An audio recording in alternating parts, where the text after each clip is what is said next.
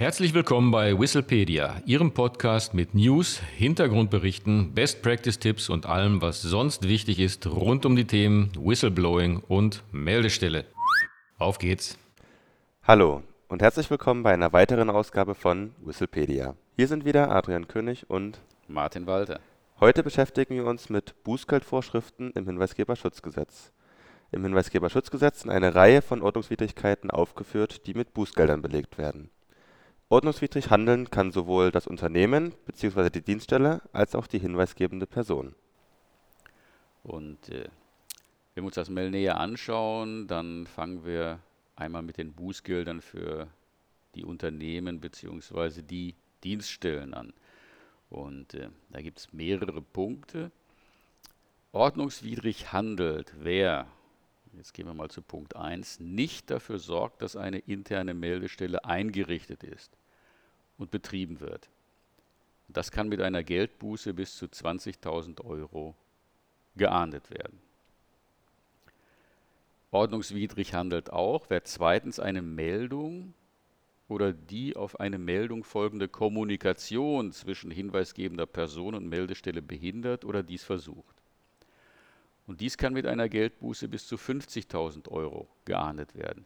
Für juristische Personen gilt aber auch, die Geldbuße soll den wirtschaftlichen Vorteil, den der Täter aus der Ordnungswidrigkeit gezogen hat, übersteigen. Reicht das gesetzliche Höchstmaß hierzu nicht aus, so kann es überschritten werden. Das heißt also, die 50.000 Euro sind keinesfalls die maximale Geldbuße. Ordnungswidrig handelt drittens, wer eine Repressalie gegen eine hinweisgebende Person ergreift oder dies versucht. Dies gilt ebenso für Repressalien gegen natürliche Personen, die die hinweisgebende Person bei einer internen oder externen Meldung oder einer Offenlegung im beruflichen Zusammenhang vertraulich unterstützen. Dies kann ebenfalls mit einer Geldbuße bis zu 50.000 Euro geahndet werden und für juristische Personen gilt auch hier, die Geldbuße soll den wirtschaftlichen Vorteil, den der Täter aus der Ordnungswidrigkeit gezogen hat, übersteigen. Reicht das gesetzliche Höchstmaß hierzu nicht aus, so kann es überschritten werden.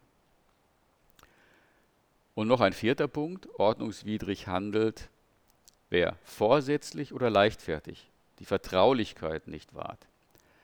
Im Detail haben die Meldestellen die Vertraulichkeit der Identität der hinweisgebenden Person zu wahren, sofern die gemeldeten Informationen Verstöße betreffen, die in den Anwendungsbereich des Gesetzes fallen oder die hinweisgebende Person zum Zeitpunkt der Meldung hinreichenden Grund zu der Annahme hatte, dass dies der Fall ist. Verstöße können mit einer Geldbuße bis zu 50.000 Euro geahndet werden und erneut die Regelung für juristische Personen. Die Geldbuße soll den wirtschaftlichen Vorteil, den der Täter aus der Ordnungswidrigkeit gezogen hat, übersteigen. Reicht das gesetzliche Höchstmaß hierzu nicht aus, so kann es auch hier überschritten werden. Nach den Bußgeldern für Unternehmen und Dienststellen nun zu den Bußgeldern für hinweisgebende Personen. Ordnungswidrig handelt, wer wissentlich eine unrichtige Information offenlegt. Zu verstehen ist hierunter nicht die Meldung an eine interne oder externe Meldestelle, sondern die Veröffentlichung einer unrichtigen Information, zum Beispiel durch eine Meldung an die Presse. Wenn in diesem Sinne eine unrichtige Information offengelegt wird, kann dies mit einer Geldbuße bis zu 20.000 Euro geahndet werden. Vielen Dank, Martin.